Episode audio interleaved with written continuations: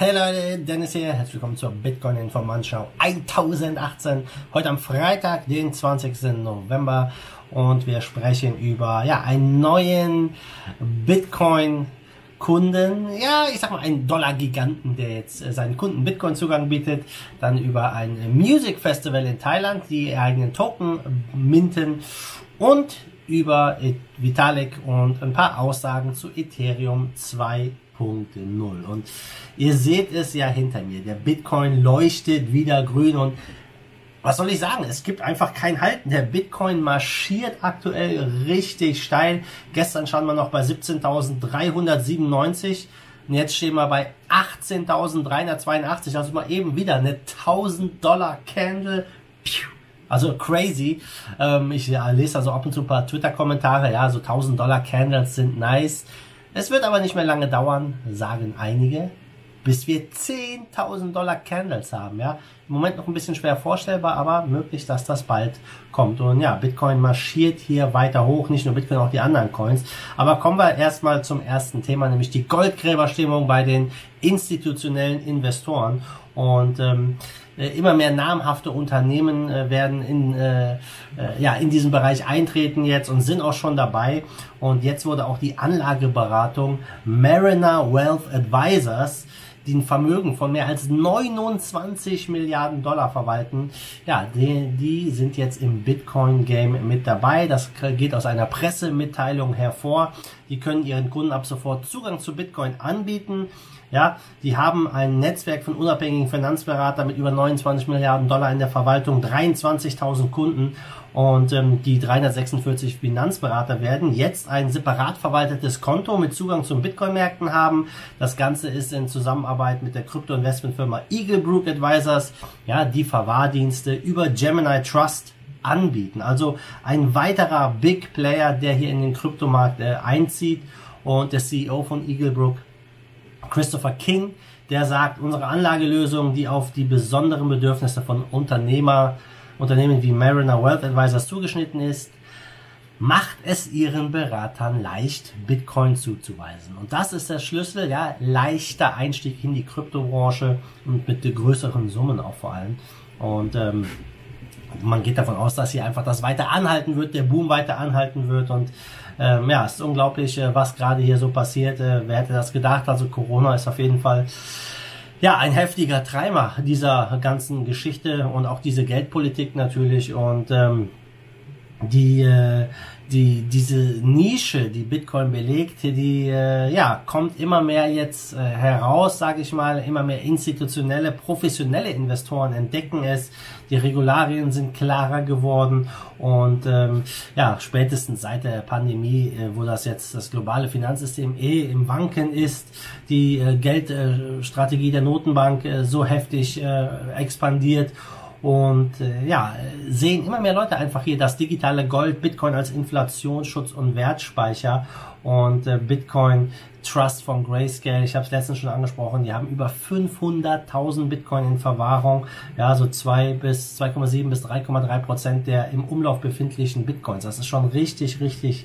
crazy. Die Investmentgesellschaft Skybridge Capital, die haben über 7,7 Milliarden verwaltet, die sind jetzt auch daran, jetzt äh, ja in den Bitcoin-Markt einzusteigen. Also es ist einfach ja ein Run auf die Institut, äh, Run der Institutionen auf Bitcoin und äh, eins ist klar, da ist so viel Geld noch draußen, so viele hunderte Milliarden und die sind alle noch nicht im Bitcoin-Game dabei. Und das ist, glaube ich, auch einer der Gründe, warum von Citibank, diesem Manager, gesagt wurde, dass Bitcoin die Möglichkeit hat, bis auf über 300.000 Dollar nächstes Jahr zu steigen. Weil wenn diese großen Firmen mal anfangen, wirklich ein paar Prozent von ihrem Portfolio zu Bitcoin rüberzuschieben, dann sind das so große Beträge, dass Bitcoin wirklich einen Reason Jump machen kann. Also es wird ein spannendes Jahr 2021. Gucken wir rüber zum zweiten Thema, nämlich nach Thailand. Ein großes Music Festival steht jetzt Ende November da an und die haben die Blockchain adaptiert. Warum? Für Zahlungen. Und auch das ist natürlich wieder Corona-bedingt klar. Bargeld ist böse. Könnten Viren drauf sein. Ihr könnt euch anstecken.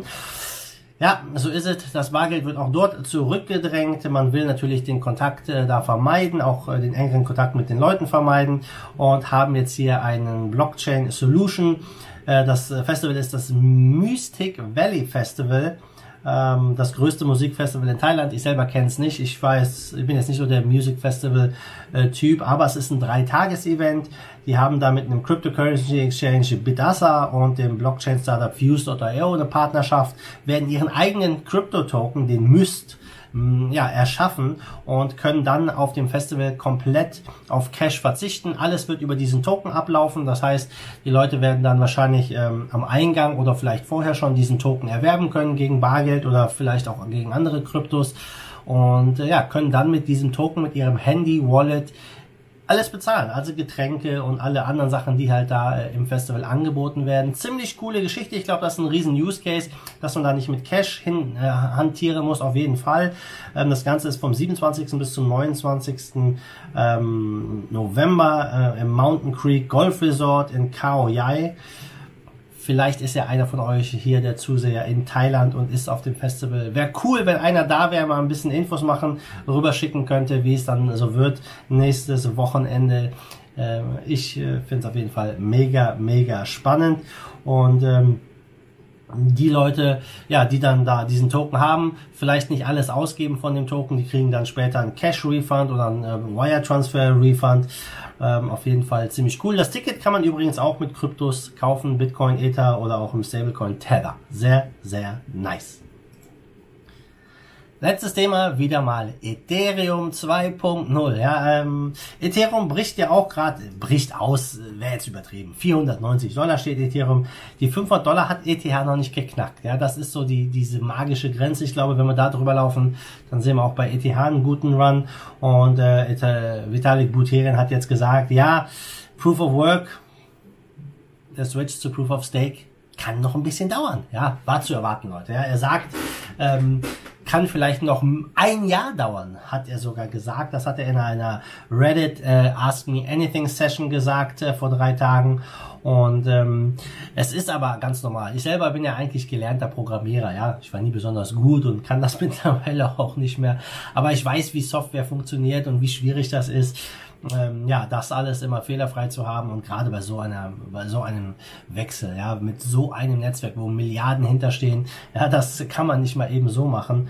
Und er glaubt halt, dass dieser Merge einfach in, innerhalb von eines Jahres nicht so realistisch ist. Ja, ähm, und äh, man muss da wirklich äh, die Leute auch überzeugen, dass das sicher ist, dass das alles funktioniert. Ähm, und mal gucken, auf jeden Fall, was das Sharding angeht, da er optimistischer, das könnte ein bisschen schneller kommen, wenn es einfach äh, stabil genug ist, seit, laut seinen Aussagen. Und ja, wir sehen ja auch, ähm, wie der Kryptomarkt so ein bisschen tickt. Ja, ETH 2.0, das Staking, man kann ja schon da rein äh, schicken seine Coins jetzt in, in dafür. Es wurden erst 20% der Coins, die man braucht, um das äh, Ganze zu aktivieren, dann am, äh, wann war es? Am 24. November, in vier Tagen, ja, ähm, erst 20 haben sie erreicht. Das heißt, da fehlt noch jede Menge Kohle, jede Menge ETH. Äh, das heißt, so wie es aussieht aktuell, könnte das verschoben werden, die Launch-Phase. Ich glaube, dann werden wir es, wird um eine Woche, glaube ich, nur verschoben, oder? Ich bin mir jetzt nicht hundertprozentig sicher. Aber jetzt guckt euch mal diesen ganzen anderen DeFi-Müll an, ähm, den wir hier haben in der Kryptobranche, wo äh, ja in irgendwelche ungeprüften Smart Contracts wie YAM, da gehen in 24 Stunden 500 Millionen rein, ja, und in die Ethereum 2.0 Geschichte kommen in zwei Wochen nur 45 Millionen rein. Also man sieht, die Leute ticken ein bisschen komisch. Hauptsache es gibt schnelle, kurzfristige Gains und Risiko. Aber langfristig wollen die Leute hier wohl anscheinend zum aktuellen Zeitpunkt äh, dieses Risiko nicht eingehen und schmeißen ihre Kohle lieber einfach in kurzfristige, ungeprüfte, ja, ähm, degenerierte DeFi-Projekte, sag ich mal. Aber es ist ganz klar, das ist Krypto, so ist es nun mal und damit müssen wir leben. Früher oder später, glaube ich, dass wenn Ethereum an einem Punkt angelangt ist, dass die, dass das sicher ist, dass Proof of Stake sich bewiesen hat, äh, so am Anfang, ja, aus der ersten Phase raus sind, ähm, dass sie auch große Institutionen wie Grayscale und Co. das ihren Kunden anbieten werden, das Staking, um ja dann halt hier die Zinsen zu verdienen. So, ich sehe gerade, ähm, Bitcoin hat sich wieder ein bisschen erholt, war ein kleiner Pump auf 18,3, äh, jetzt sind wir bei 18,2. Ähm, crazy, crazy. Aber wir gucken mal auf den Markt, wir stehen bei 500 und 15 Milliarden Marktkapitalisierung, Bitcoin Dominance 65,34 Prozent. Und ja, die Top 10, wie sehen sie aus? gut. Sie sehen grün aus, alles leuchtet grün hier aktuell ähm, zum Ende der Woche. Wir haben hier ähm, Bitcoin 3% im Plus, Ethereum 4,5% im Plus, Ripple 4,5%, Chainlink knapp 5%, Litecoin, ja, knapp 12% im Plus, Polkadot 12% im Plus. Ja, das schmeckt, das schmeckt. Top-Gewinner zu gestern, ja, das ist Sushi, ja, wenn man von degenerierten Projekten spricht. Ich weiß nicht, was ich von Sushi halten soll, aber hey, 31% Kurs plus, ja, nicht schlecht, nicht schlecht. Top-Verlierer hingegen ist Vite mit 24% Minus. Also Leute, das war es von mir. Die News äh, sind raus. Die Woche ist schon wieder rum. Crazy, crazy, wie schnell das immer geht. Und ja, endlich ist Bewegung im Kryptomarkt drin. Endlich ähm, geht's wieder hoch. Aber auch da, ihr wisst es ja, der Hype ist noch nicht da. Die, die, die Mainstream-Presse hat es noch gar nicht mitbekommen. Die haben irgendwie andere Sachen im Kopf. Ihr wisst es ja, Corona, Lockdown, Trump und bliblablub. Und es ist gut so, wie ich finde, ja. Lasst Krypto schön sich nach oben entwickeln und die FOMO dann beginnen, wenn wir so bei 25.000, 30.000 Dollar stehen für ein Bitcoin. Ja, dann kann es von mir aus nächstes Jahr wieder richtig äh, losgehen. Also in diesem Sinne wünsche ich dir ein wunderschönes Wochenende. Treibet nicht zu wild und wir sehen uns dann bald wieder. Bis dahin, wie immer, macht gut, schwenkt den Hut. Let's fight the force of evil in Bitcoin and cryptocurrency we trust. Bam!